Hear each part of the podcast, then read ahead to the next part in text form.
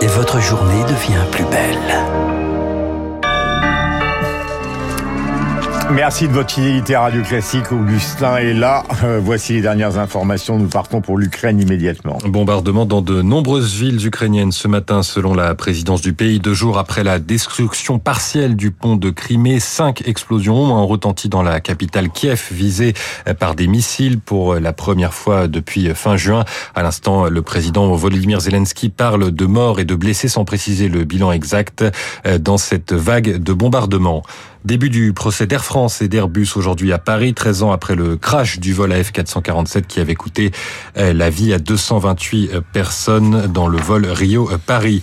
Et puis le budget 2023 examiné à partir d'aujourd'hui par les députés, le gouvernement devrait recourir au 49-3 pour le faire adopter faute de majorité absolue. Et puis Augustin, la déclaration politique de ce matin. À quoi sert de débattre quand on sait que le gouvernement va utiliser le 49-3 La question a été posée au ministre délégué au compte public Gabriel Attal sur France Inter. Bah d'abord parce que c'est toujours utile d'échanger des arguments, de débattre en démocratie. Ensuite parce qu'il peut y avoir des propositions, y compris de l'opposition, qui peuvent être retenues. Moi j'attends aussi beaucoup du débat, mais encore faut-il qu'il y ait un débat, qu'il n'y ait pas d'obstruction ou de volonté de blocage. S'opposer à un texte pour des raisons symboliques, moi je suis pas sûr que ça soit totalement au niveau. Et sur la pénurie de carburant qui complique la vie de nombreux automobilistes, Gabriel Attal redit, comme la première ministre Elisabeth Borne, que tout est fait pour que la situation soit réglée cette semaine.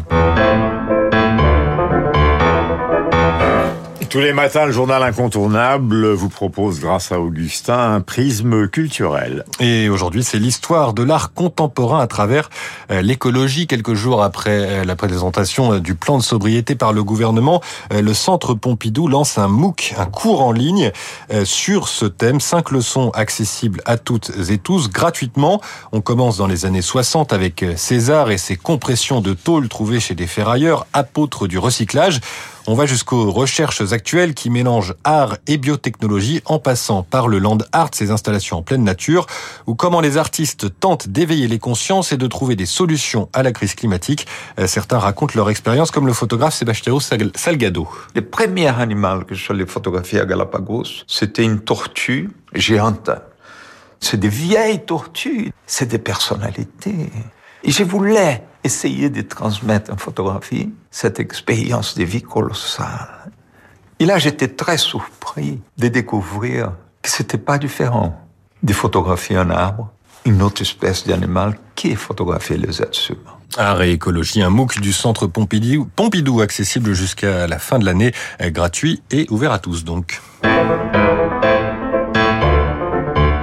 La bourse avec placementdirect.fr Assurance vie et épargne retraite en ligne à frais réduits. Et pour faire le point sur le CAC 40 à l'ouverture, on retrouve Sylvie Aubert d'Investir, le journal des finances. Bonjour Sylvie, comment le CAC commence-t-il la semaine? Bonjour Augustin, bonjour à tous. Eh bien, pas très bien.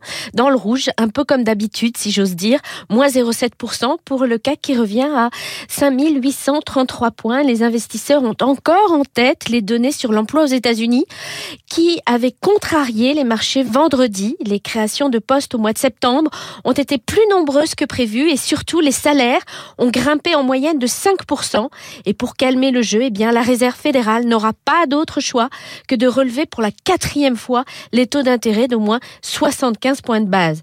Du côté du pétrole, les cours s'envolent à nouveau à 97 dollars, ce qui va renchérir les prix à la pompe et alimenter l'inflation. La Banque centrale européenne devra donc également frapper fort afin de ralentir la hausse des prix. Les marchés asiatiques se replient fortement ce matin, plombé par des valeurs technologiques et le rebond des contaminations au Covid-19 en Chine.